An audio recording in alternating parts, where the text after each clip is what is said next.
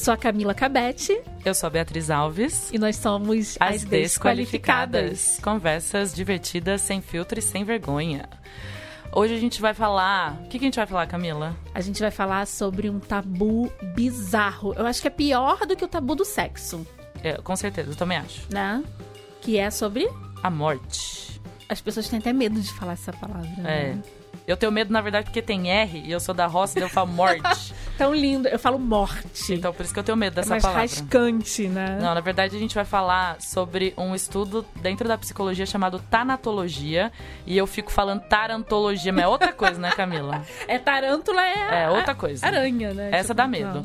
E com uma pessoa muito especial que vai contar pra gente bastante sobre como é o estudo da perda, da, do luto e da morte que é extremamente deixado de lado, né? Que a gente aprende sempre a reprimir as emoções e a gente está numa sociedade doente, justamente. Eu acredito muito que a gente esteja doente por conta dessa repressão, entendeu? Sim. Então vamos lá, escutar um pouquinho mais sobre isso. Música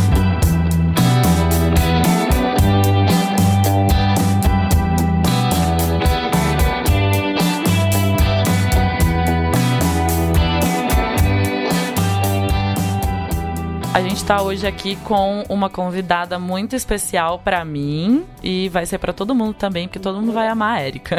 E Érica, fala pra gente, você é qualificada em quê? Quem é você? Ah, é, meu nome é Érica, como já foi dito. Eu sou é, formação acadêmica de psicologia, mas ao mesmo tempo é, eu sou humanista e, e, e se sentir ligada ao outro, além de ser psicóloga, a uma forma humana de ser e o respeito com o outro. É, eu entrei na psicologia por uma questão assim de, de que eu sempre gostei do lado social e, e, quando eu entrei me apaixonei, você precisa se apaixonar porque não é fácil ser psicóloga. Imagino que não. E, e quando, é, e aí, eu, numa das minhas partes de pesquisa, e que eu sempre fui uma pessoa muito curiosa, é, eu, eu, pesquisei e achei a famosa tanatologia. O que, que era a tanatologia dentro de uma psicologia que antes, há muito tempo, era usada somente na parte de médicos, né? na parte da medicina, na parte de, de que você percebe a pessoa naquilo que ela se apresenta na hora da morte, né? Mas você disse que os médicos, os é. médicos que utilizavam isso com os terapeutas, como, como assim da tanatologia? É, não, não é. Não, não. A, a, primeira pessoa que usou a tanatologia foi o William Osler, que foi em 1849, né? Era um médico muito conhecido, né, é, no tempo dele. E ele percebia que os outros médicos, na hora da morte dos seus pacientes, eles não davam a morfina, porque a morfina é uma coisa muito cara, muito difícil. E as pessoas tinham aquele sofrimento na hora da morte. E esse William, ele não achava justo que as pessoas, que os pacientes, eles tinham que passar por isso, por essa passagem da morte. A morte já era difícil para aquela pessoa, imagina com dor. Então, a tanatologia veio a entrar como um estudo da ciência, como dizer o porquê que não olhar o outro de uma forma, na hora que ele está indo embora, uma coisa mais leve, uma coisa mais falada, mais simples, sem dor, inclusive. Né? O sofrimento né, das pessoas que vai até o fim da vida delas era uma questão muito séria né? e que as pessoas não estavam acostumadas a aliviar a dor do outro na época. Né? Então, esse médico que nasceu no Canadá, ele, ele, ele achava que a, a prática dele em questão de olhar o outro paciente com mais carinho, com mais dedicação, ele era considerado como um louco. Por que, que não? Já está na hora da morte, deixa eu sofrer mais um pouco, ele morre. Sim. Então eram essas questões, era muito sério, né? E, Érica... e aí foi Oi. Não, desculpa, fala. pode continuar. Pode continuar. Mas, Tem uma pergunta aqui não, na ponta da a... língua. Não, não, é que eu já vou dizer o que é tanatologia, né? Que é do, do, grego, que é dos thanatos, né? Que é uma palavra, uma palavra grega que significa morte. E logia significa o estudo da ciência, né? Ou seja, a ciência que estuda o fenômeno da morte e dos processos emocionais e psicológicos do indivíduo e suas reações às perdas e ao luto. Não é só luto, é perdas, né? Perdas no âmbito geral. Perdas de um grande amor, perdas da sua identidade, perdas. Todo mundo perde qualquer coisa todos os dias. Então, nós vivemos em constante luto, né? Uhum. Propriamente dito, tanto da pessoa quando morre, ou quanto que é um luto daquilo que você era, né? E que você está se constituindo diferente. Também a tanatologia entra muito forte nisso. Pode Entendi. perguntar, E Érica, como é. você chegou na tanatologia? Você já era psicóloga ou você, durante os estudos de psicologia, você chegou nessa ciência? Então, foi durante os estudos. Porque Entendi. assim, eu tinha que fazer um trabalho ligado. É, como eu sempre fui humanista rogeriana, Carl Rogers, ele tem três linhas de que você segue. Então, é a congruência, aceitação incondicional né, e empatia. Então, você tem que ter tudo isso com outra pessoa que você atende. Tanto que não é paciente que eu chamo, uhum. nós chamamos de cliente, porque ele escolheu a vir a você, né? Então, eu não fui caçar, lançar. Eu, essas pessoas vêm a mim.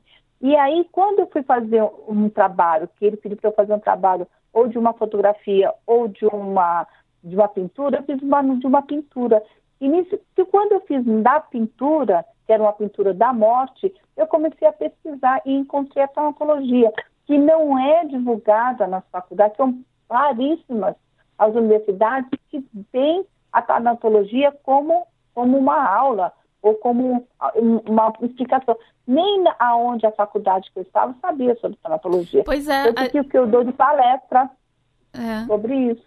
A gente até é, a gente sabia que ia conversar com você e a gente conversou com algumas pessoas, eu perguntei para algumas pessoas que estudavam psico é, uhum. psicologia e tudo, e a gente perguntou se eles conheciam e eles realmente não conheciam, nunca tinham ouvido falar, né? Então é uma coisa que é. tá meio escondida ainda, né? É, eu fico pensando que talvez porque as pessoas lidam com a morte de acordo com a maneira que elas foram criadas religiosamente. Uhum. Então, se você é espírita, você lida com a morte de uma maneira, acreditando em reencarnação, ou que essa vida talvez não é. seja a última.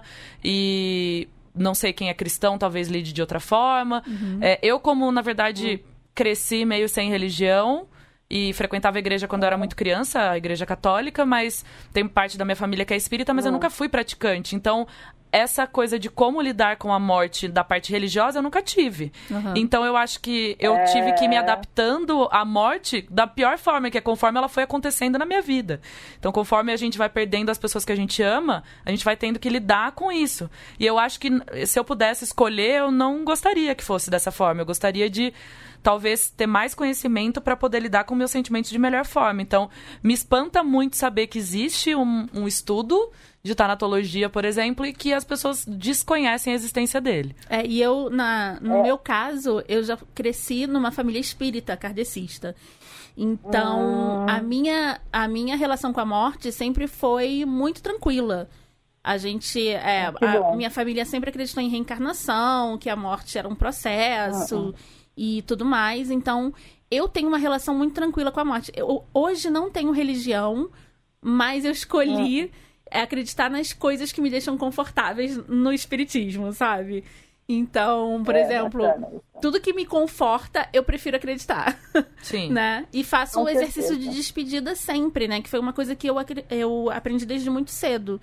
Então, uhum. é um exercício mesmo que eu faço, né? E é, eu fico imaginando eu sem as pessoas que eu amo, e aí eu entro em luto, isso tudo dentro da minha cabeça, né? E aí eu choro, e aí eu imagino o que eu faria, e eu faço isso, e de repente eu acordo e, e penso, nossa, isso ainda não aconteceu, que bom, né? é, mas é, mas é, é complicado, é, é, Camila, né? Que isso. nós é, temos uma cultura, né? A nossa cultura, ela é muito. É, não se pode falar, né? Não é, se pode falar é, para as crianças, né? Que inclusive a tanatologia, eu recebi uma proposta é, de, um, de um cara que ele é precursor da tanatologia aqui no Brasil, que é Haroldo Escudeiro, ele tem vários livros, que ele chegou para mim, inclusive eu fiz, nós fizemos um workshop junto, e ele falou, Érica, se você conseguir na sua cidade, é, na pré-escola, é, falar para as crianças que ensinar sobre as perdas, né? Tipo assim, o amiguinho vai mudar de escola, mas você vai continuar sendo amigo dele, né? Ele só vai mudar de escola mesmo que ele mude de cidade. Então você trabalhar as perdas. O bichinho morreu, vamos ensinar a enterrar. Essas perdas que você trabalha com a criança, com certeza ela vai ser um adulto super seguro seguro, inclusive Sim. quando eu tiver um filho e algum alguém falecer, ela vai poder dizer, você vai querer ir ver? Se a criança quiser ir ver, uma criança de 5 anos, uma criança de 4 anos, que há um entendimento, você já explica, olha, a vovó, o tio, o irmãozinho, não sei, vai estar numa caixa, num caixão, não vai falar e vai estar frio. Vai ser isso. E muita gente vai estar chorando. Você vai querer ir? É essa a realidade que nós temos que dar. E não dizer que tem estrelinha, depois as crianças ficam com medo da escuridão, ficam é. com medo das estrelas. Elas ficam com medo, porque é tão longe você olhar para o céu e ver que você é uma estrela, né? É muito. Eu trabalho assim.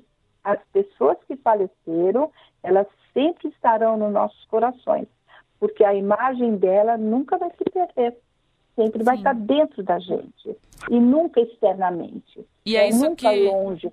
E é isso que você fala também nas suas palestras, certo? Você fala em escolas Sim, e fala sobre a tanatologia e fala um pouco sobre essa como lidar com a perda e a morte. É mais ou menos isso que você fala Sim. nas escolas e como é? E nas, exatamente, é nesse sentido. Inclusive, quando entra na tanatologia, que todo mundo acha que desde 1900, né, 1800 e pouco, foi o médico, agora 1915. E quando Freud, eu tenho um livro que chama Luto e Melancolia, né? E além do princípio do prazer, ele coloca a tanatologia dentro desse livro. Só que as escolas não, elas passam, as faculdades passam em cima disso, né? Então, e agora está tão vivo, quem é que não perde hoje em dia? Né? É Inclusive, as crianças, é, é uma coisa muito difícil para elas, os pais escondem que, que há morte para eles. É uma coisa parece feia. E olha que nós estamos num século já 21 e era para ser bem elaborado isso. Pois é, né? é, eu sinto Não que vai causar hoje... trauma. Sim, eu sinto que hoje os pais ele tem, eles têm essa neurose de ficar protegendo os filhos de qualquer tipo de emoção, né? Sim. É porque é, eles também eles não aprenderam, né? nada, né? Ele tem que ser um robô. Nada né, inerte e não pode é. chorar e não pode não, não pode ter emoção. E isso me deixa muito preocupada com as próximas gerações. Mas né? como você recebe o pessoal é. mais jovem que você fala? Eu sei que você recentemente até falou com um pessoal de ensino médio. Como que eles recebem é, essas informações que você passa para eles nas palestras? Então, é, é, essa, essa turminha é uma turminha assim, até um pouco mais aberta, no sentido de, de elas desconhecem e ao mesmo tempo elas pensam, puxa vida, meus pais erraram e eu não ter ido me despedir da minha avó, né? meus pais erraram e eu não ter é, enterrado junto com eles o meu cachorro. Então tem todas essas coisas que eles desconhecem que eles poderiam estar atuando junto com a família e não eles sendo isolados, né, de uma situação. Eles se sentem muito tristes, eles se sentem muito rejeitados, incapazes, olha só, incapazes de lidar com a situação. Porque na época, mais jovens, mais é, de, eu falei com Bea, aparece até 17, 18, 19 anos. E eles antes tiveram perdas, né? Alguns tiveram testemunho. E eles falaram, se eles tivessem feito, se despedido, eles estariam melhor hoje, eles não teriam medo de entrar no cemitério, eles não teriam medo de ir em determinados lugares, então eles criam medos por não ter participado. Eu tenho um grande é amigo que, que me disse uma coisa que é tão. Às vezes as coisas mais simples e a gente. Eu fiquei muito impactada com o que ele falou. Porque eu conheço várias pessoas que falam: ah, eu tenho muito é, medo de velório, não gosto, me sinto muito mal. E eu era uma dessas pessoas, inclusive as pessoas mais próximas de mim que faleceram, eu não as vi no caixão.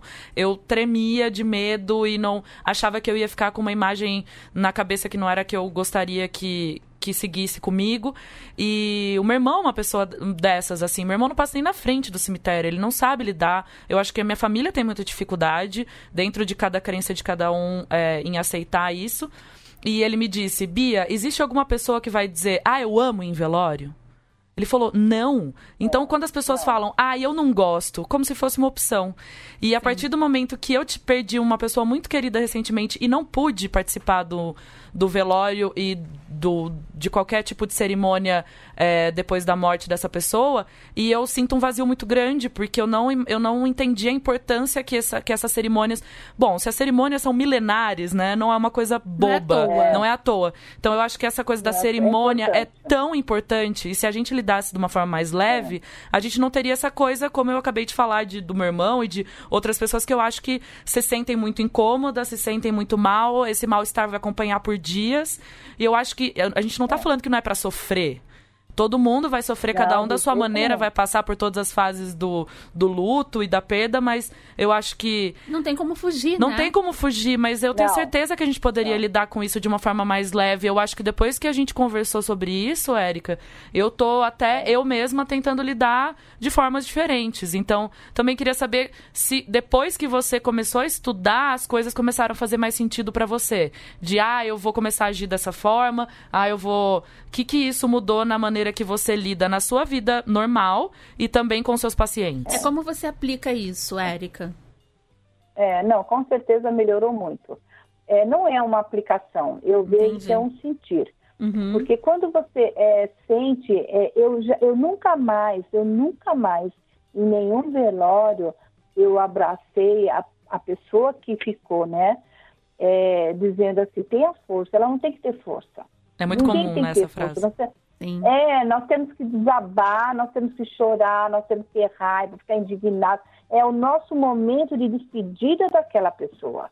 Nós temos que ter todas as nossas reações, todas aquelas consequências de, de, de histeria mesmo. A uhum. histeria, nesse momento, é crucial para que você possa é, em, é, pensar depois o quanto que você fez e gritou, esbravejou e que você pode lhe dar agora aquela calmaria. Porque leva um tempo, a gente chama um estado de torpor, é um estado que nós ficamos assim, é, ausentes no psique. O uhum. nosso psique fica ausente. Você deleta a sua, o seu psique que é racional, vamos dizer assim, é, e você fica num estado de. É como se você estivesse flutuando vamos dizer assim. Sim. Você flutua e parece que aquelas pessoas que passam ao seu lado, você não tem uma percepção é, de que realmente aquilo está acontecendo com você. E isso é importante estar assim, porque é assim que você se sente. Você sente como se não fosse com você. E depois de um tempo, que não se tem um tempo, não existe essa história de tempo. O que suaviza é o coração, sim, mas isso pode durar a minha vida inteira. Sim. Uhum. E eu não quero que essa pessoa nunca mais saia de dentro de mim, só que eu tenho que ter duas opções. Ou eu sigo em frente e, e toco minha vida né, numa forma, numa perda séria, ou todas as perdas são, ou eu fico é, num estado de que eu quero ficar não, não me interessa mais ninguém na minha vida. Eu, eu limito as minhas emoções, né? Eu posso ter esse direito. Não é por isso que eu sou doente. Né? Sim, é uma é escolha da pessoa. A gente tem que respeitar a escolha da pessoa. Sim, normalmente, normalmente a, a Bia sabe da, da experiência que eu tive e que é uma coisa assim horrível, né? Que eu, uma filha e ela já faleceu, vão fazer seis anos e não, é, não foi fácil, foi muito difícil, mas eu já estava na, dentro da tanatologia e, e não, não, sei se ela me ajudou ou não, mas o que me ajudou muito é, foi é, eu pensar que eu, essas duas opções, ou eu sigo em frente e reconstituo a minha família, porque você nunca mais vai ser a mesma pessoa, Sim. a sua visão de mundo vai mudar completamente, né? Você vai ver que as coisas tem um significado e as coisas insignificantes, elas nem surgem mais na sua vida. Então você percebe que você tem que seguir em frente ou não. E eu segui em frente para que eu possa ajudar as outras pessoas porque eu sei o que elas estão sentindo com a perda, porque existe essa perda que é da ausência, e existe a perda que você teve com uma pessoa que ela continua ao seu lado. É uma grande amiga, um grande amor. Essa é a pior perda que é da pessoa viva. E ainda quero jogar isso para vocês pensarem também. A uhum. perda da pessoa viva.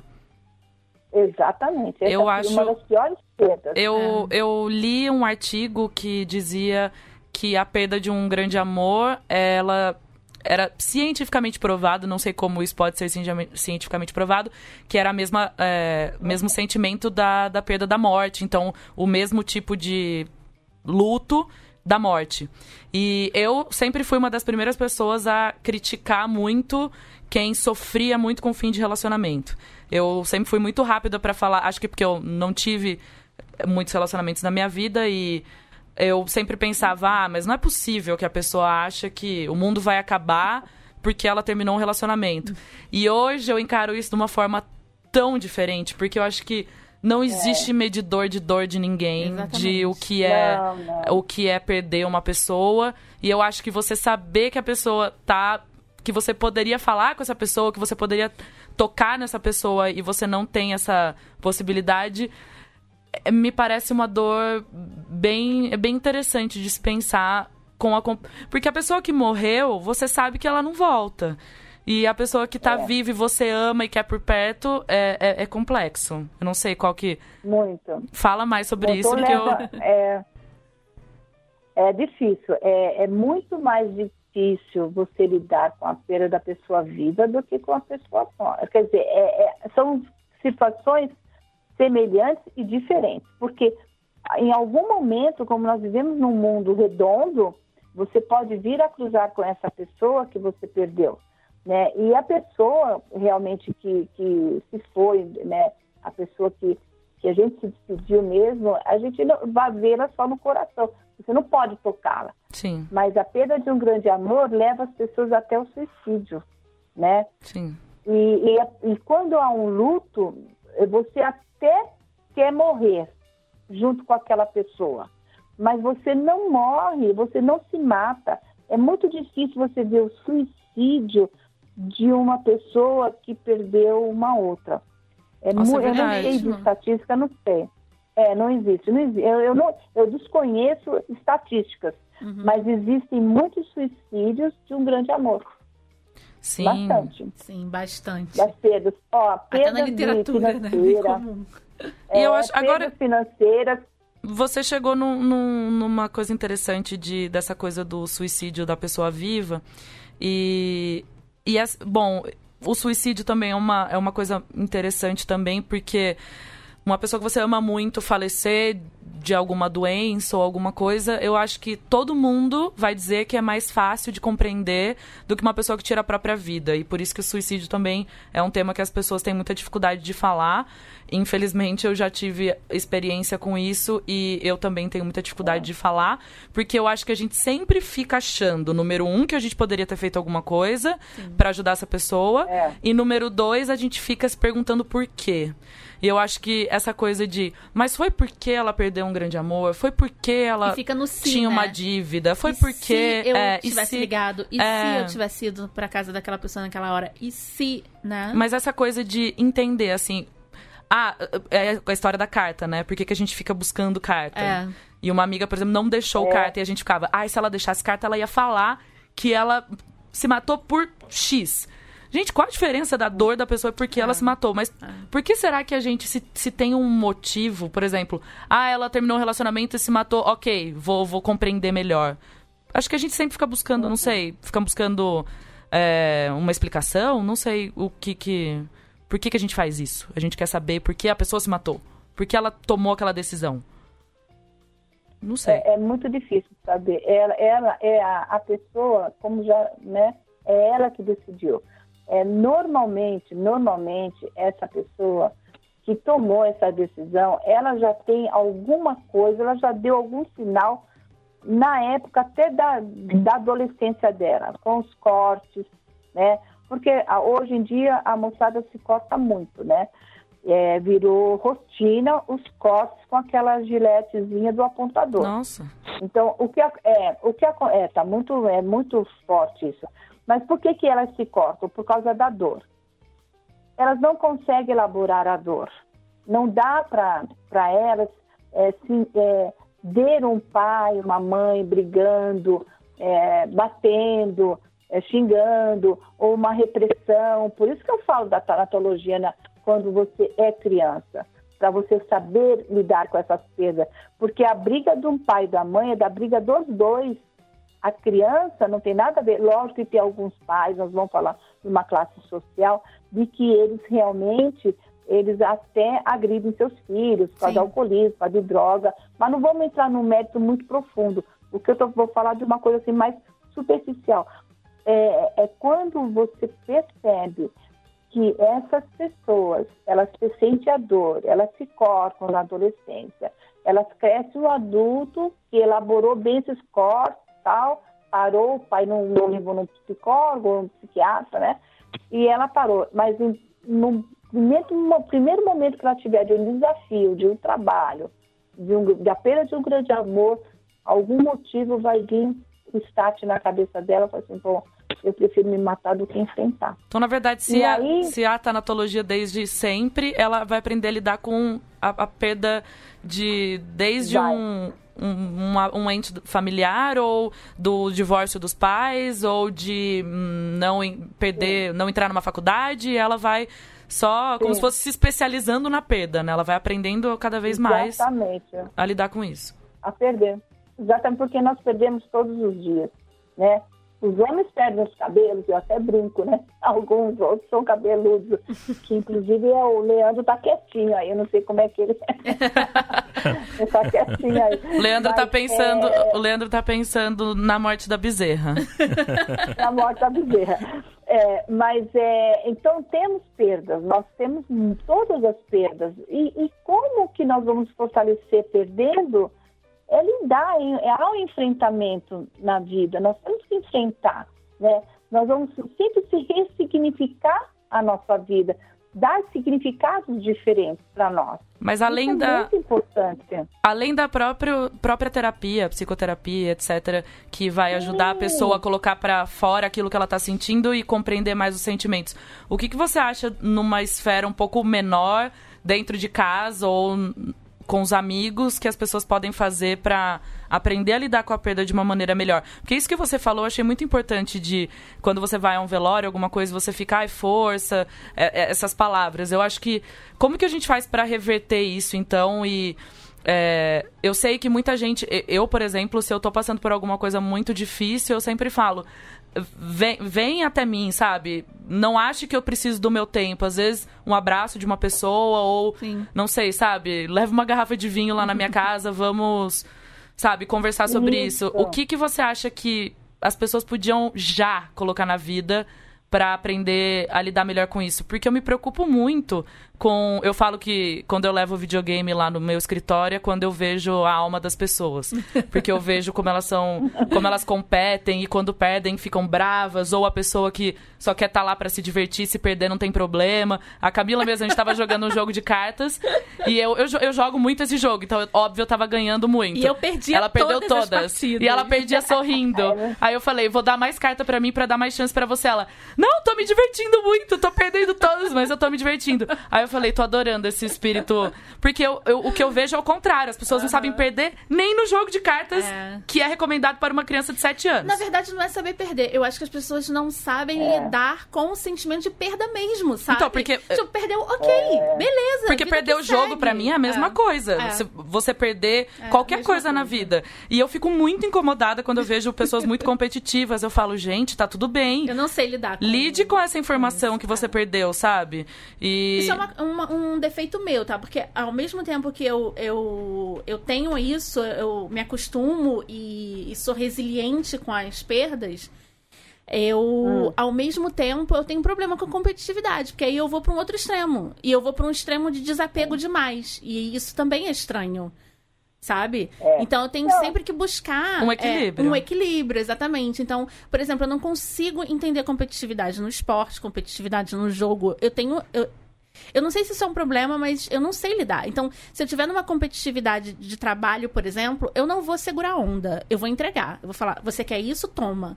Então, isso pode me prejudicar na vida. Então, eu, eu procuro também um, um equilíbrio, né?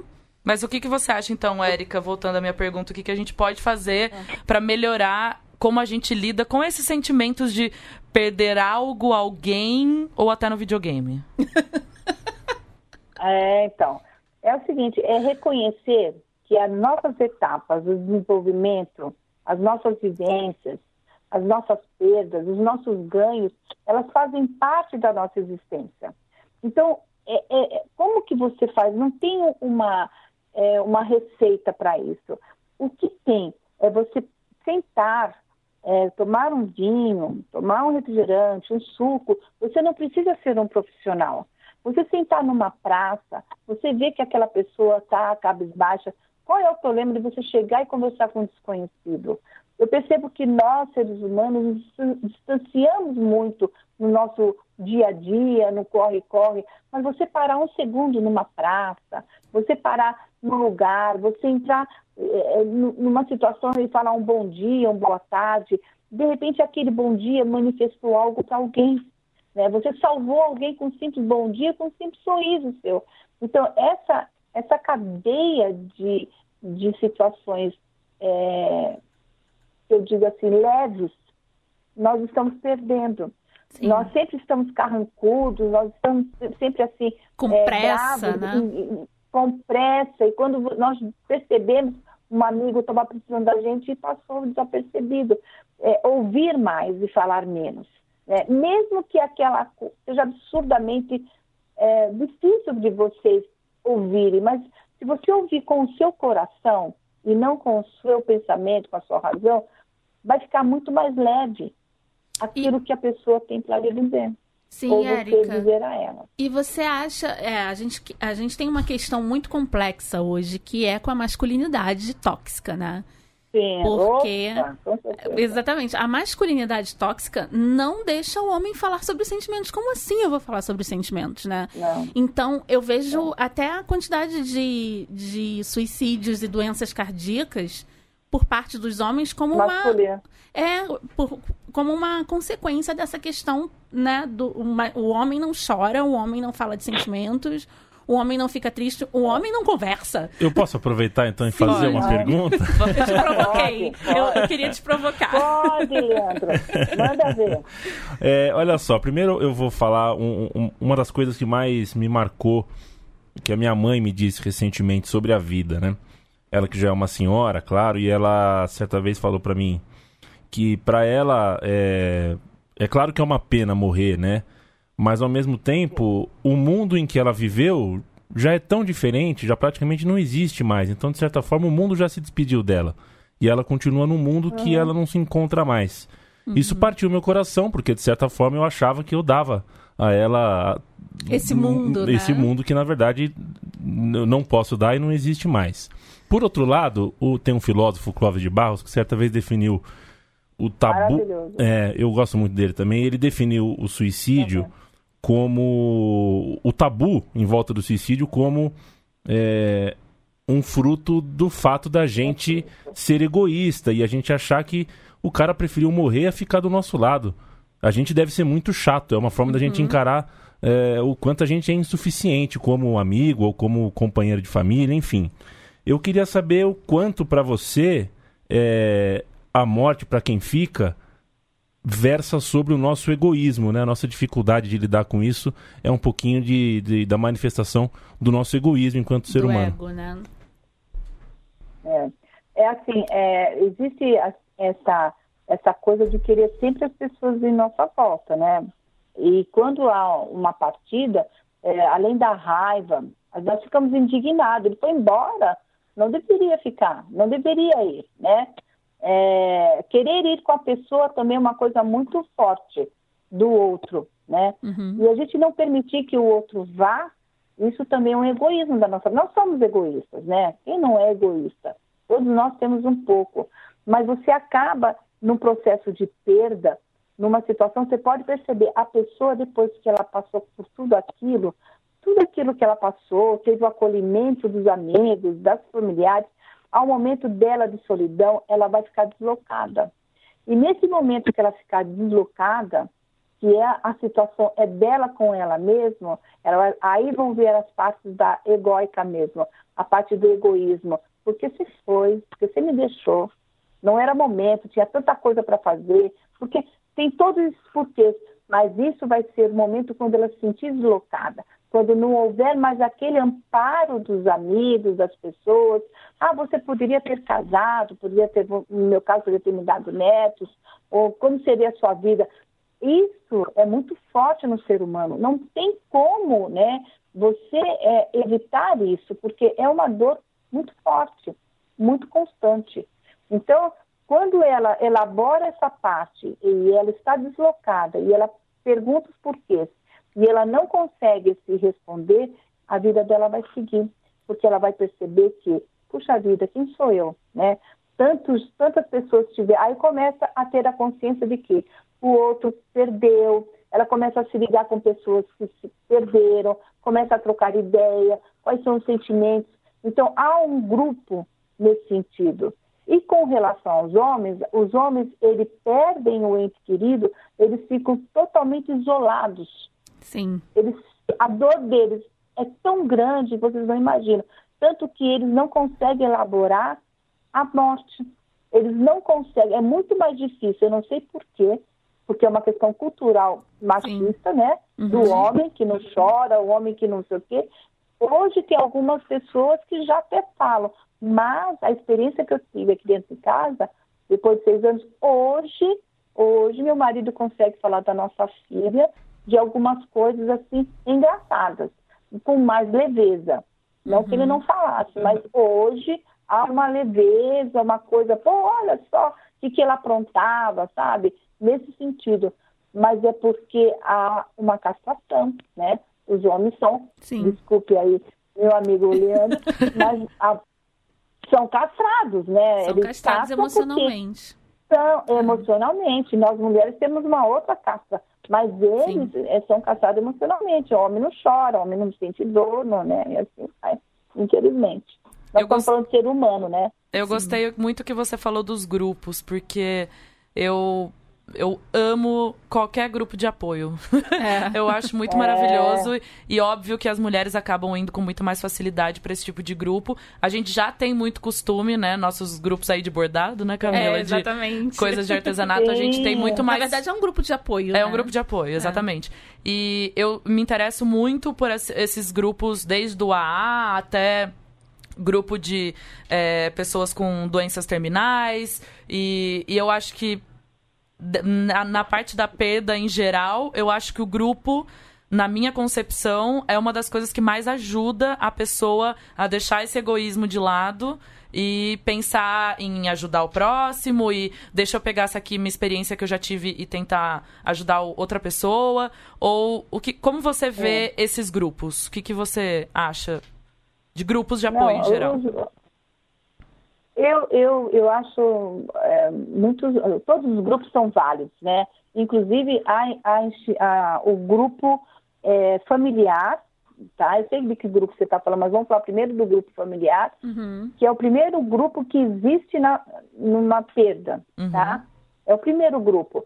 Depois que esse grupo que eu falei, que você acaba sentindo, esse grupo vai embora, você fica deslocada, Aí a pessoa que não está bem elaborada, ela procura outros grupos, sim. Os grupos de ajuda, os AAS, eu, eu, eu acho assim que são todos válidos. A igreja, o artesanato, é, os amigos se aproximarem. Eu, eu, ninguém nesse mundo consegue elaborar nenhum tipo de perda sozinho.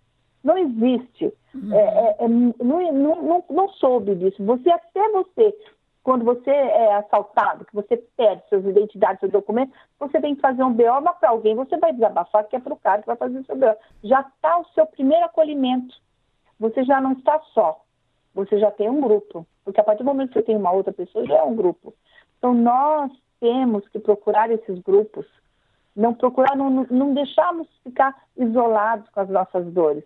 Vamos dividir, vamos gritar. Estou com dor, estou triste, estou magoada, né? É, é, é eu estou indignada. É, ele pôr para fora.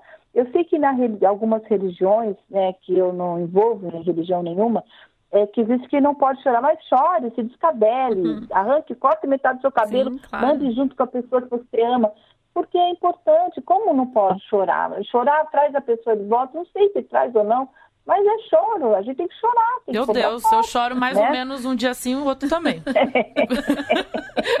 é, mas é importante, é importante chorar, é, é bacana porque você percebe que há uma, é um alívio mesmo. Você tira as toxinas de dentro de você fisiologicamente falando, você vê que o, a, a, o, o, as lágrimas, ela tem um sal. Então, quer dizer, você tira aquela coisa, aquela angústia, tem que chorar. Não pode ficar enrustido, né? Guardar esse choro. A palavra é perfeita, né? É. Enrustido. É. Eu vejo os homens assim. É, eu, eu tava até.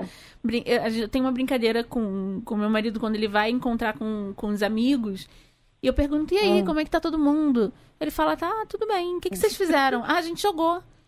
E só vocês ah. não conversaram? Não, homem não conversa. Ele falava isso para mim e eu ria. Mas eu achava isso de uma tristeza tão grande. Tipo, eles ah, se encontraram e não falaram da vida e não, né? Não... É, eu, é. eu acho isso muito castrador e eu acho que isso, com certeza, é é a fonte, sim, de várias doenças, sabe? É, eu não acho que do dia é, pra noite eles vão sair co contando a vida toda, mas pode começar a, sei lá, né, se abrir um pouco mais, não sei. Eu não sei. Se você perguntar para mim é. se eu tenho a resposta na ponta da língua do que eu acho que os homens deveriam começar a fazer para lidarem melhor com as emoções, eu não tenho, mas acho que já podia, sei lá, conversar. Conversar assim rapidinho sobre qualquer coisa. O que, que você achou desse filme? Olha, qual, foi a sua emoção? É verdade, qual foi a sua é emoção é em relação à, à é. Copa do Mundo? Abre seu coração para mim. É. Fala o que, que você sentiu. Ah, brava. Eu, por exemplo, chorei cinco agora? dias com, com o Jimenez, junto com ele. Eu vi a foto dele e chorava de novo. Eu falava, gente, como eu quero chorar com esse homem.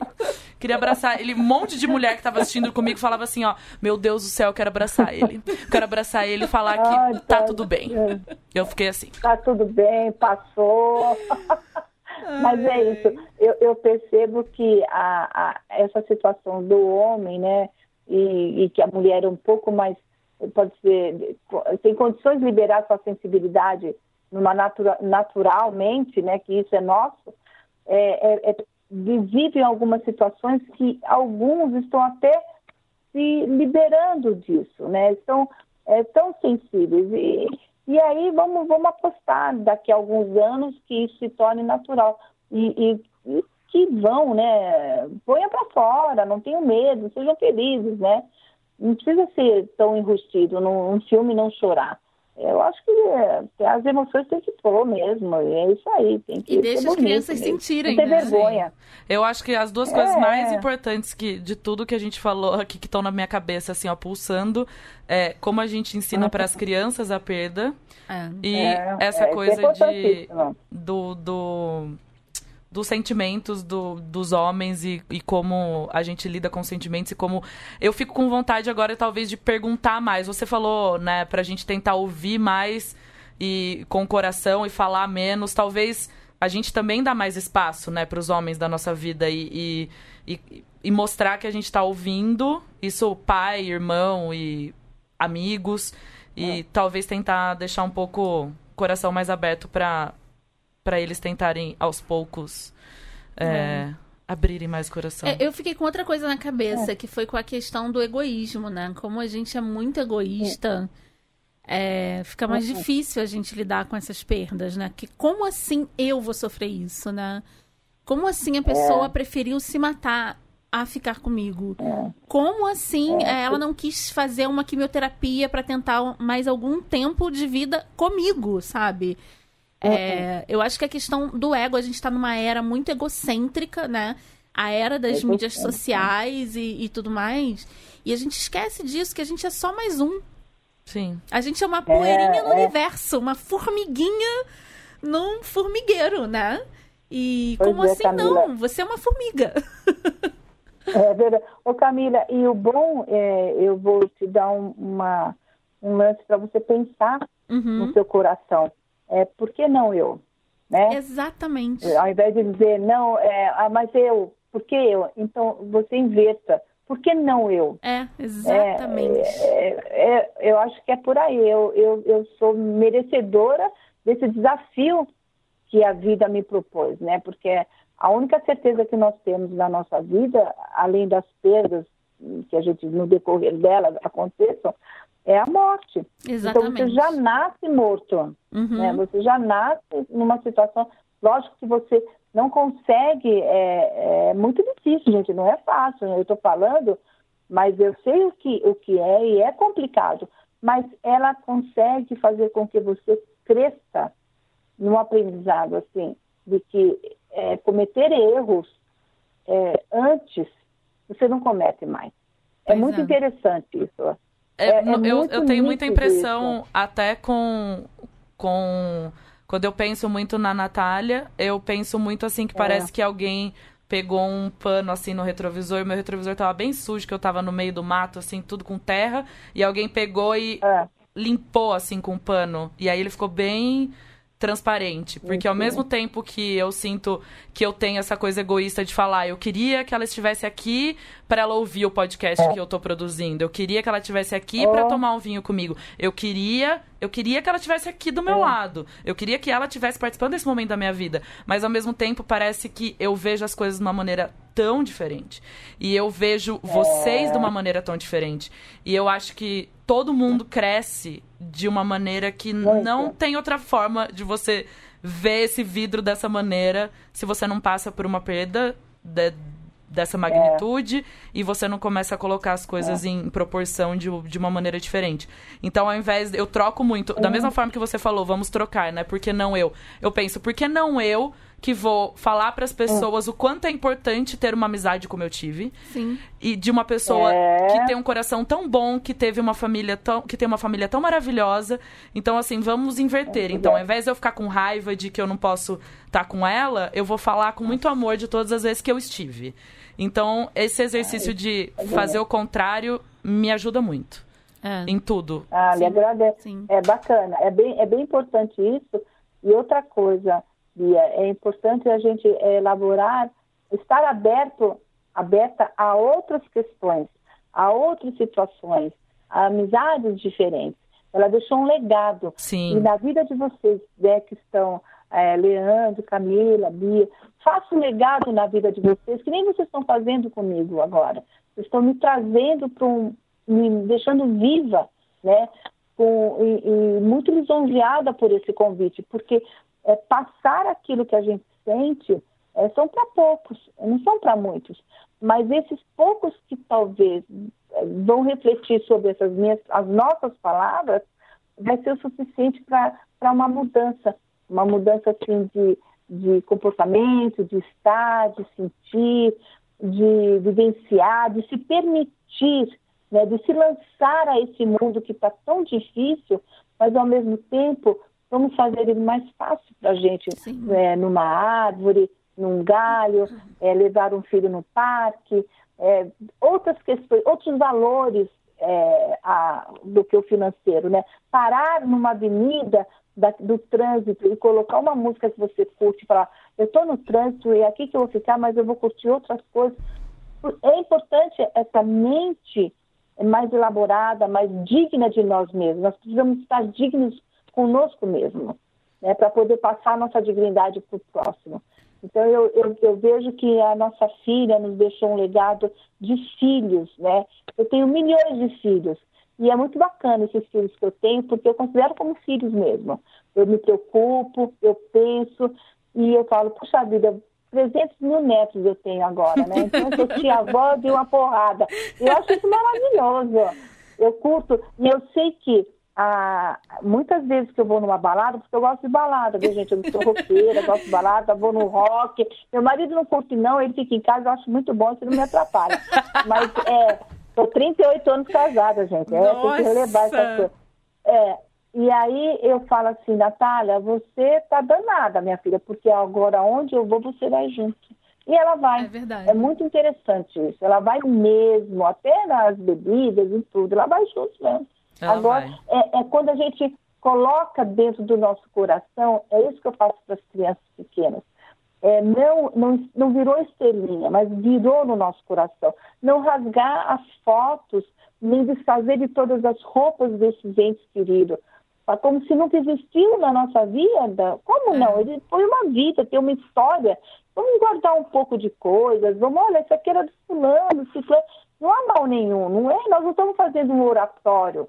É isso. Sim, mudar é, como a gente vê, né? Isso é muito interessante mesmo, de mudar é. a, essa carga que os objetos têm. Eu mesma tinha uma, uma, uma carga de objetos. Ai, sua Nath me deixou, ai que dor. Hoje eu já falo, ah, é a Nath que me deu, sabe? Eu, eu, eu, carrego é. lembranças positivas. Eu quero que aquele né? objeto tenha uma, um Sim. valor importante para mim, não uma coisa ruim.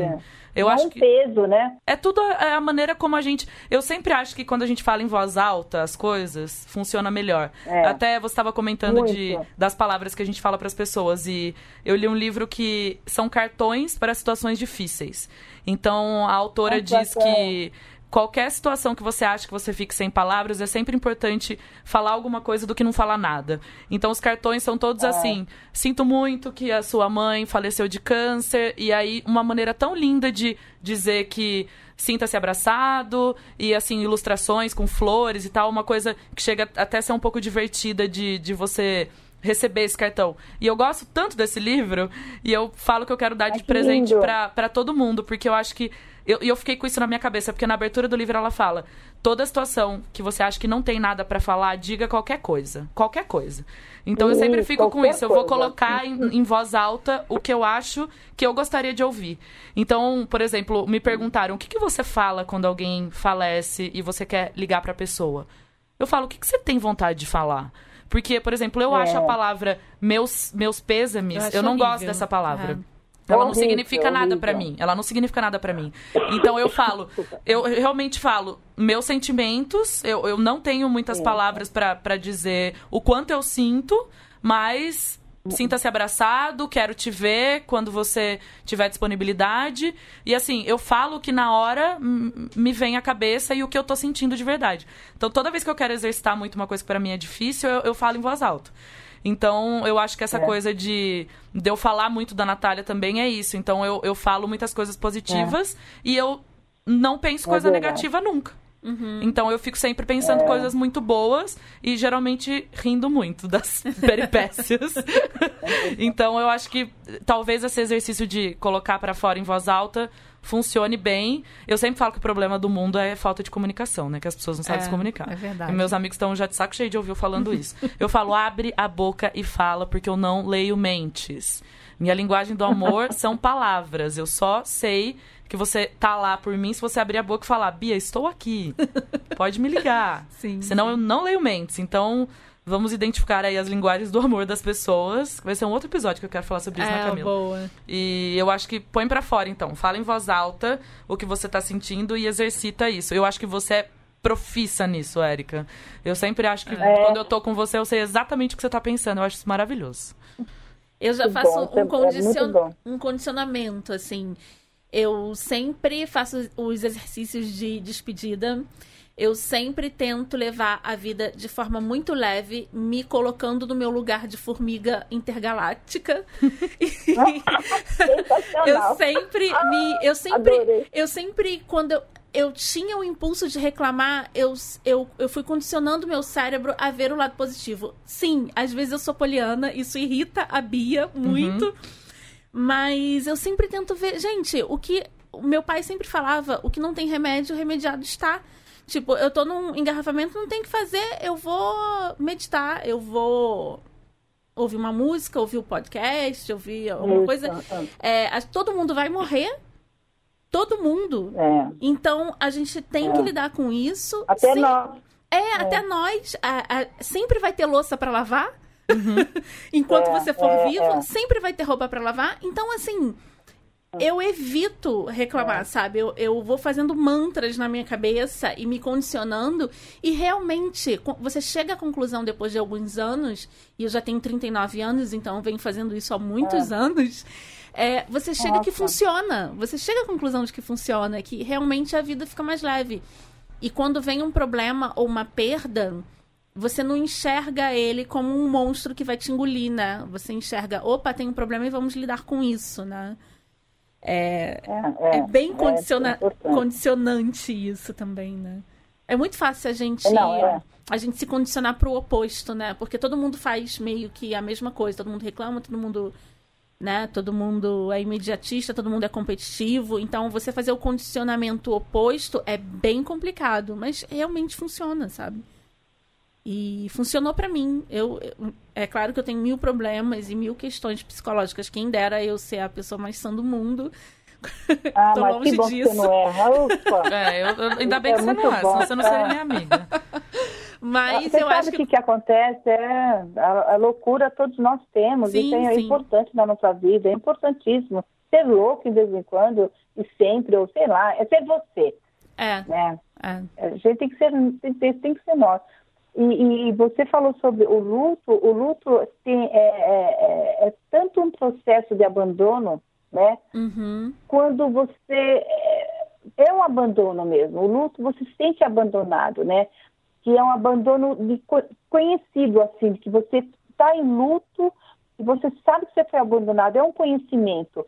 Mas a partir do momento que você começa a passar esse tempo, começa a vir aquela. Você nega o luto, você vê a depressão, você vê a tristeza, você vê tudo isso. É quando você, de repente, você acorda cheia de conhecimento, de é novos esquemas da sua vida, né? É. Você acorda e percebe, eu tenho novos esquemas, eu vou me reelaborar, vou me ressignificar, né? e vou passar para o outro, e vou, e vou ouvir a tristeza do outro, o luto do outro, porque junto com ele eu tenho certeza que ele vai, vai, é, vai conseguir passar. Eu, eu sentindo ele, ele me sentindo. Você sabe que eu, eu fui no, em algumas faculdades e eu dei umas palestras e pergunto para mim, na tanatologia, na parte clínica, quando a pessoa chora, tudo, você, das perdas ou de, né, de tudo, é, como que você, você se emociona? Eu assim, olha, se eu sentir a emoção, eu choro junto. Claro. Porque eu sou um ser humano. Você é, é né? exatamente, né? exatamente. Você não é um robô, né? Você não é, pode se envolver é, emocionalmente. É, Exatamente, mas não, não é, eu, eu não, lógico que eu não trago para casa. Eu uhum. tenho professores, supervisores, eu faço isso. Mas é o que a gente se envolver naquela parte, naquele mundo psicoterapêutico que você está ali com o outro, puxa vida, pegar na mão, acolher, é, é, é fundamental. Sim. É, lógico que as, as outras abordagens, há um distanciamento, há uma forma. Todos nós somos psicólogos, mas eu, Érica, como psicóloga, eu, eu, eu humanizo a psicoterapia colocando as minhas vivências também. Porque eu sou viva, eu sou um ser humano. Por isso que eu falo que não precisa ser psicólogo para você ajudar o outro. Basta uhum. ouvir, trocar ideia e aceitar, né? As noias do outro, né? Exatamente. É, eu acho que eu não sou profunda conhecedora da, da psicologia, mas eu acho que essa, essa maneira de, de encarar os encarar como seres humanos, encarar, como você mesmo disse, de é, clientes e não pacientes, porque dá muito essa coisa de estou enfermo e preciso. E não uma pessoa que buscou uma ajuda, um. Eu quero buscar uma ajuda de um ser humano que entenda o que eu sinto e que possa é. contribuir. E eu acho isso muito bonito. E por mais que eu seja uma pessoa um pouco reticente à terapia, porque eu tenho preguiça, eu tenho até vergonha de falar que eu tenho preguiça. E eu tô tentando convencê-la. É, mas eu amo meu psiquiatra. Eu queria, que ele, eu queria colocar meu psiquiatra num potinho e, e falar todo é. dia para ele o quanto eu acho ele maravilhoso. Então, eu acho que. Mas o psiquiatra, ele não, ele não faz psicoterapia. É, né? é, é, eu queria é um que ele fizesse. Processo, eu ia né? querer ligar para ele todo dia. É, e falar, resolve esse probleminha aqui para mim rapidinho aqui. Não, sim, verdade. Eu tenho um grande parceiro psiquiatra que são bons, mas eles falam, vai, continua com a Érica, eles falam, continua com a Érica. Porque, assim, é, é, é o acolhimento, né? Eles mexem naquela parte do remédio, caso precise, sei lá mas eu percebo que a parceria nossa é muito bacana, está cada vez mais fortalecida. É, não tem essa história de ou psiquiatra e ou psicólogo, não. As funções são diferentes, mas estão bem coligadas, né? Ela faz um trabalho bem bacana. Você não consegue é só tomar os remédios e não fazer uma psicoterapia. Não, eu sei, não precisa puxar minha é orelha, não. Complicado. é meio complication. e, é e essa, aí, é essa questão que você fala de, de luto, hum. eu aplico muito em relacionamentos, né? Amigas que é. que estão saindo de um relacionamento e entrando no outro. Isso é muito aplicável, né? Porque, na verdade, eu sinto que é muito a muito, mesma coisa. Muito. E... Até isso de procurar muito. os grupos, como você disse, de né? procurar os grupos, grupos é... e de ter a sabedoria de que vai passar, né? Com a idade você aprende que Exatamente. vai passar. E passa mesmo. Mas é uma né? frase que, olha, Todo se falar odeia, pra mim, né? é, é, voadora no peito dupla. Vai passar o caralho, tá. sabe? Eu quero tá escutar. Eu quero escutar Camões 48 horas direto e no fone de ouvido, passar, né? fazendo cosquinha no meu pé, do que alguém olhar para mim e falar, é vai passar puta que pariu. Não, não, Fala qualquer coisa, mas não fala que vai passar. É... Mas é porque você vê de uma você forma como se. Eu peguei um caso muito sério, muito sério. E, e as pessoas falavam assim, mas isso vai passar. O rapaz foi emagrecendo, emagrecendo, emagrecendo. Nossa. Quando eu percebi, quando eu percebi, ele já estava com quase uns 30 quilos, teve que tomar soro, tudo, porque tanto que o pessoal falava, vai passar, mas gente, pra ele nunca passa. Pois é. Né? E aí ele se acha menos, né? É. Pô, todo mundo fala que vai passar e não vai passar. Sim. Eu acho que a voz da experiência, assim, como a Camila faz comigo, por exemplo, Bia, vai, vai dar tudo certo. Eu acho que maneiras de se falar, talvez, mas essa coisa de tentar não minimizar a dor da pessoa dizendo é, que vai é, passar. É, né? Exatamente. Ah, você vai outro, você vai tem que ouvir, tem que ouvir, deixar ele falar, resmungar. E quando ele perguntar é, o que, que eu faço, você fala assim, mas o que você gostaria de fazer? Uhum. Você faz ele pensar.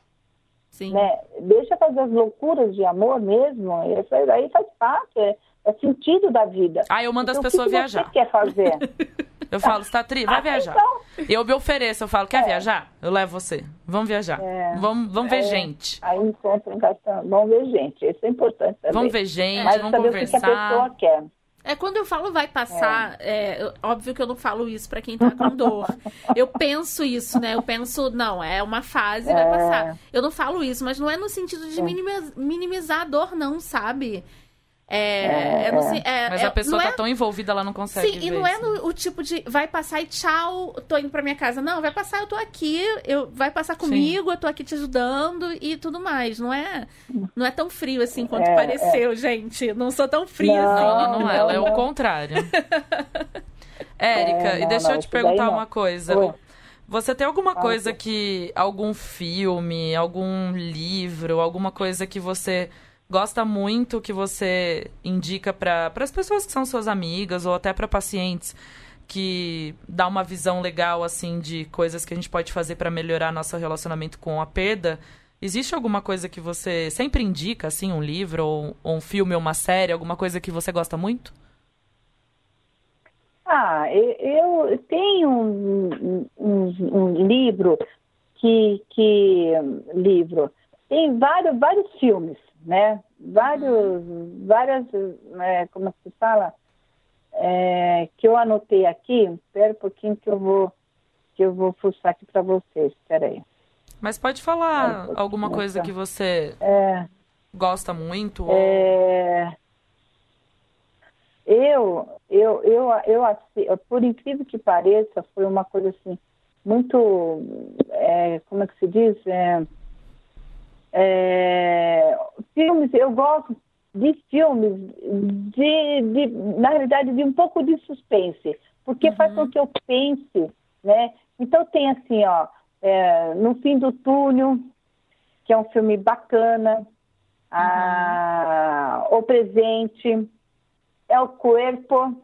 Então são filmes que, que são é, um pouco de não é não é não é um terror, mas é uma coisa que faz com que você é, pense os Guardiões das Causas Perdidas. Esse é um filme bacana. Então é, tem é, mais mais filme do que o, o livros, né? Uhum. Livros é uma coisa que eu acho que é tão pessoal que, que é difícil eu até indicar. Mas tem umas coisas assim que eu, que eu acho que é um que são esses, é o corpo, o, é, a, é uma questão do corpo que você começa a ver o seu corpo em desenvolvimento. Eu não sei se vocês já viram, né? Não, o Amor e a Revolução, isso é legal, o Amor e a Revolução é um, é um filme bacana de você ver. A Conspiração da Fé é legal, sabe? No fim do túnel E tem esse daí, que é do Augusto Cury, que ele está aí, aí em cartaz, é o... É como que é o nome dele? É um dos livros que eu acho que é bacana também, aquele que o cara estava tenta, tentando suicídio e ele mostra o, um caminho melhor e que a vida não é um ponto final. A gente busca o nome e coloca aqui para todo mundo, não se preocupe. Pega, pega, pega coloca aí. Eu, eu tô meio assim de é memória, é tô meio, né? meio xarope. Não, não tem a cabana também que é bacana. É, não, a cabana é muito como livro, é exato. Eu ia falar a cabana, porque vão falar, ah, você é espírita. Não, é um livro que eu acho que tem muito a ver, né? Uhum. Mas esse daí do Augusto Cury, ele é bem bacana, ele, ele tem, é livro e ele é um filme também. E, e percebe-se que o cara, quando está para se suicidar, ele fala assim, mas a vida não tem ponto final. A vida, para você, pode ter uma vírgula. Vamos atrás da vírgula. E faz toda uma trajetória de vida. É Sim, é nacional. Uhum. É bem bacana.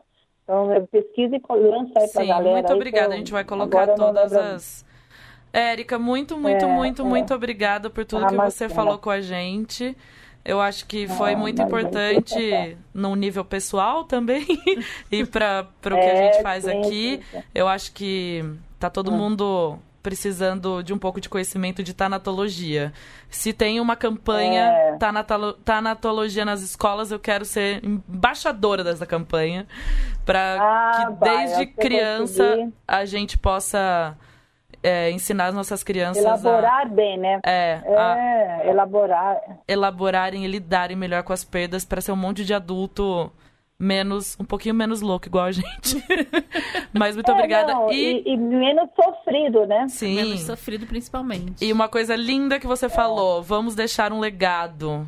Que Isso. seja a nossa é, amizade, que seja amor, que seja comunicação, Amém. que seja ouvir o próximo e abrir o nosso coração para as é. pessoas que estão perto da gente, para a gente é, dividir um pouco essa dor e, e, não sei, lidar um pouco melhor com as coisas. Né, Camilinha? É verdade, Muito obrigada, Érica. Adorei te conhecer, viu? Imagina. Adorei o nosso papo. Eu. Muito obrigada, ah, Érica. Amém, amém. Cadê o, o Leandro? Cadê o Leandro? Tô aqui.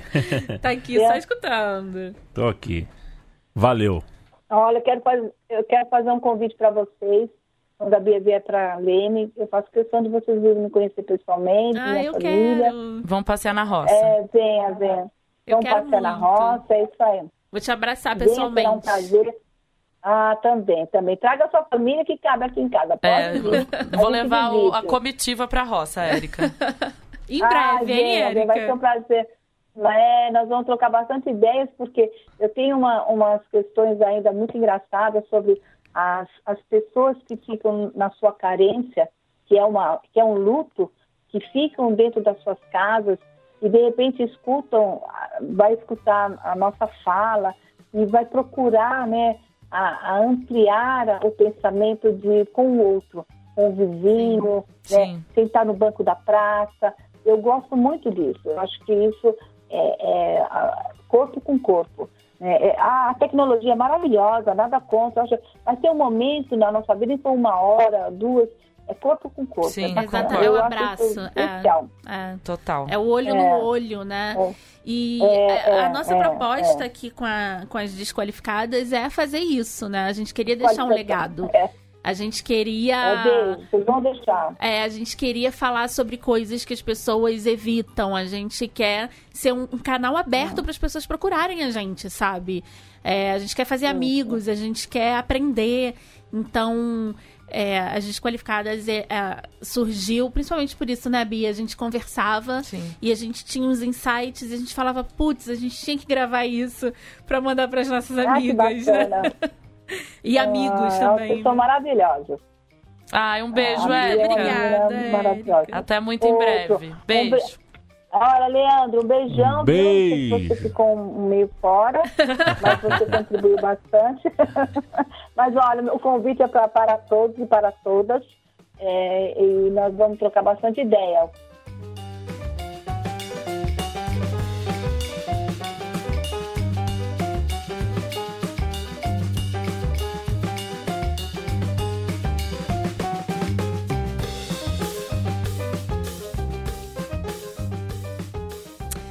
Então, para terminar as nossas indicações, a gente tem lido e assistido algumas coisas e ouvido também.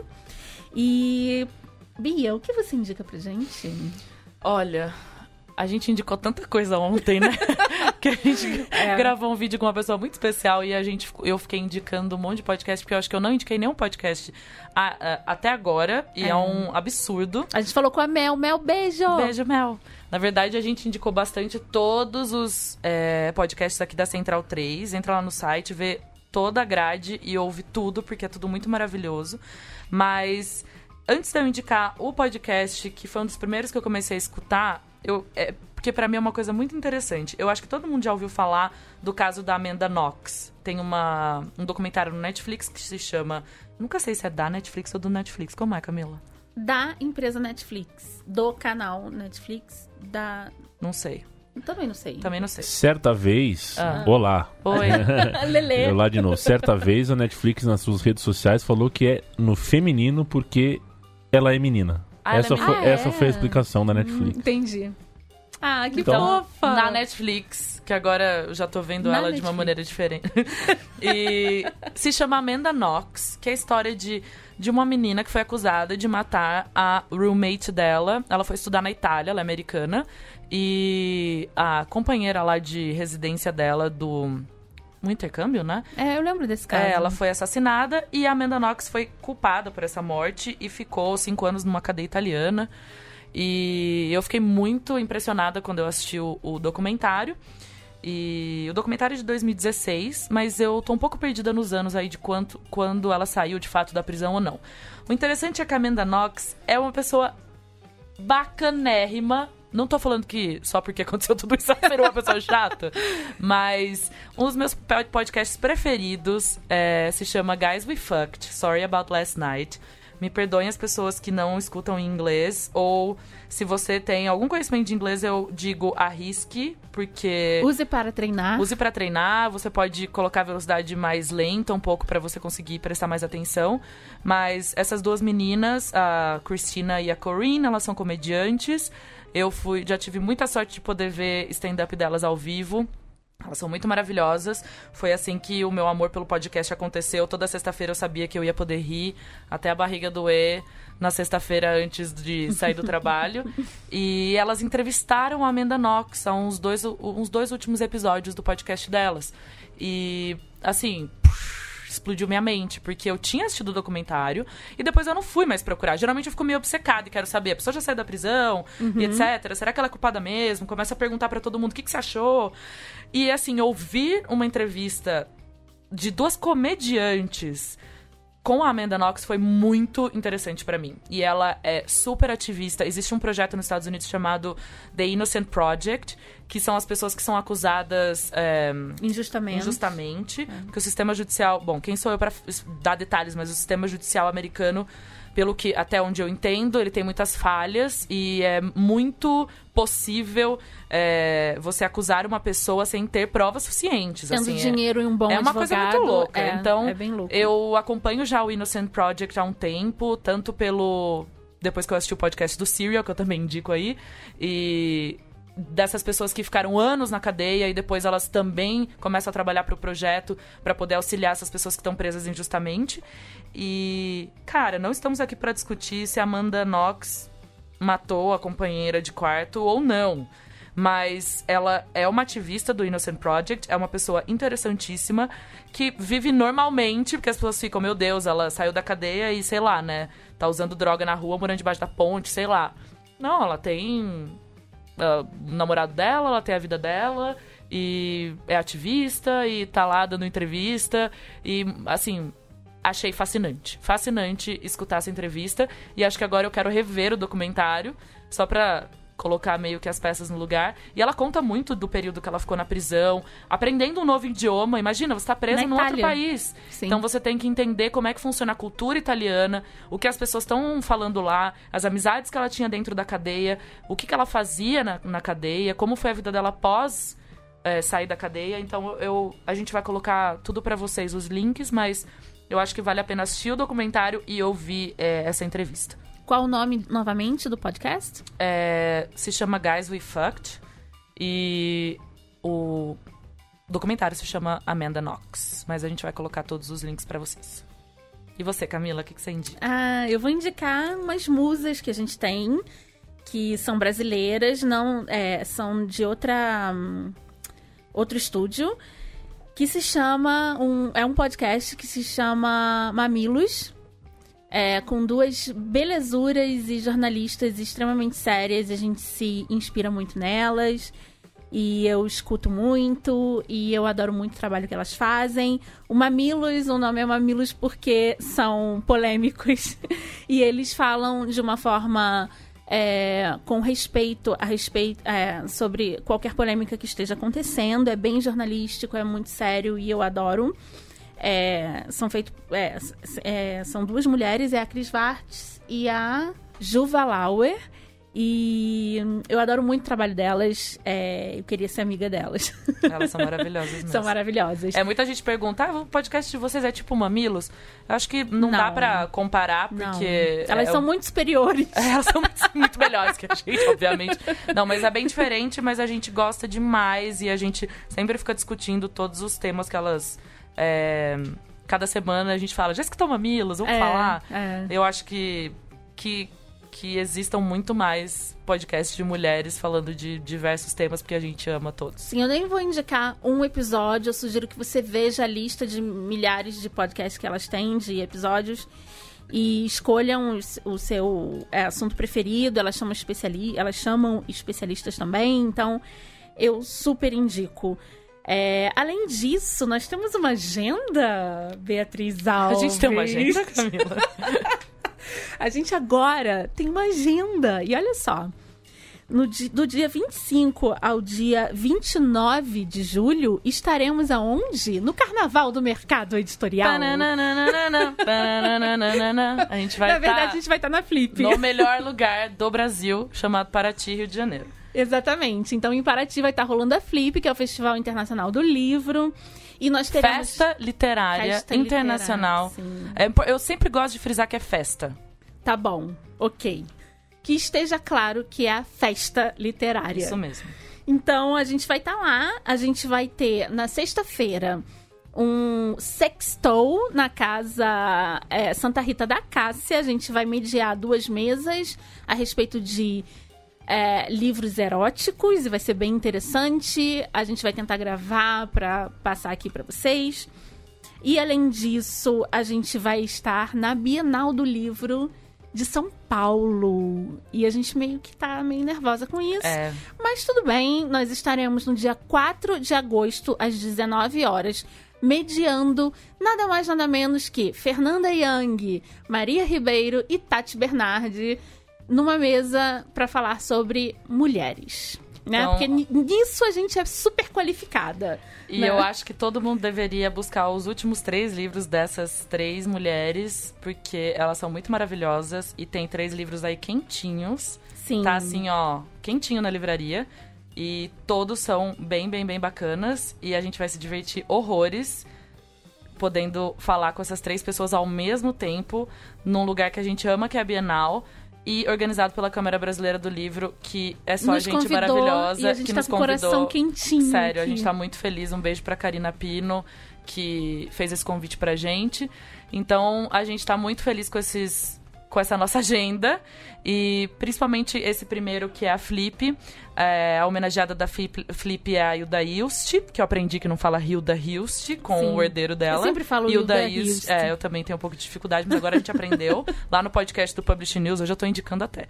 Todo mundo vai lá escutar o podcast do Publish News porque são notícias do mercado editorial e tem literatura e tem agenda e tem polêmicas, tem tudo. Aquele podcast é maravilhoso. Beijo, Leonardo Neto e equipe do Publish News. E foi muito. O último episódio eles gravaram com é, o herdeiro dos direitos da Hilda. E vai ter uma casa da Hilda lá na Flip. E a Hilda tem essa parte da literatura dela, que é a literatura erótica. E essa sexta-feira, que vai ser uma programação para maiores de 18 anos, ela vai focar nesse lado da Hilda da O lado literatura, erótico. o lado erótico, e vão ter outros autores de literatura erótica, e vai ter exibição de curta, e, E vai, ter... terminar num bloco de carnaval que vai até a Exato. casa da Libre. Exato, gente.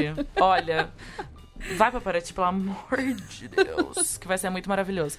Mas a gente vai dar um jeito de trazer esse conteúdo para vocês, caso você não consiga, infelizmente, chegar nesse paraíso na Terra chamado Paraty. Sim, e os livros que a gente vai mediar na Bienal do Livro, é, da Fernanda Young, se chama Pós-F. É, muito interessante, acabei de terminar. O da Maria Ribeiro é Tudo que eu sempre quis dizer. Mas só consegui escrevendo mas só consegui escrevendo, que são cartas para as pessoas, que é super divertido. E também, depois a louca sou eu, da Tati Bernardes, que é hilário. Sim, é maravilhoso. E uh, da Hilda Ilst. Ilst? Hilda Ilst, segundo ele é assim Sim. que fala. Da Hilda Ilst, eu tô lendo o Porno Chique, que é a coletânea dos contos e livros eróticos dela e eu tenho que é, admitir que não está sendo nada fácil. Não desista, porque o primeiro conto é bem tenso, galera. A Camila falou: não desiste, você vai achar que a vida vai acabar e que você nunca vai querer transar na vida. É, é, é tenso, galera. Não é, mentir, não. Eu vou dizer que a coisa não vai facilitando muito mas pra é gente. É brilhantemente escrito, vai é lá. É brilhantemente escrito, então, exatamente. Vamos, vamos tentar dar uma chance para esse livro da Hilda, que é maravilhoso. Hilda, Sim. que é maravilhoso. Hilda Ilst. E para quem quiser entrar em contato com a gente, a gente está nas redes sociais, as desqualificadas no Instagram, no Facebook e no Twitter, desqualificadas. No e-mail, qual é o e-mail? asdesqualificadas.gmail.com Ah, eu gosto quando você canta, arroba gmail.com. Eu falo assim? Fala, é tão lindo. Ah, só uma coisa. O novo livro da Tati Bernardi é O Homem, Objeto e Outras Coisas sobre Ser Mulher. Ah, desculpa. Tá bom, é que eu adorei aquele. aquele Não, é aquele, maravilhoso. É, é, tudo bem. Mas fica a indicação do outro livro também, tá, galera? E é isso. É isso, obrigada. E até pro... o próximo episódio. Até a Flip. Até a Flip.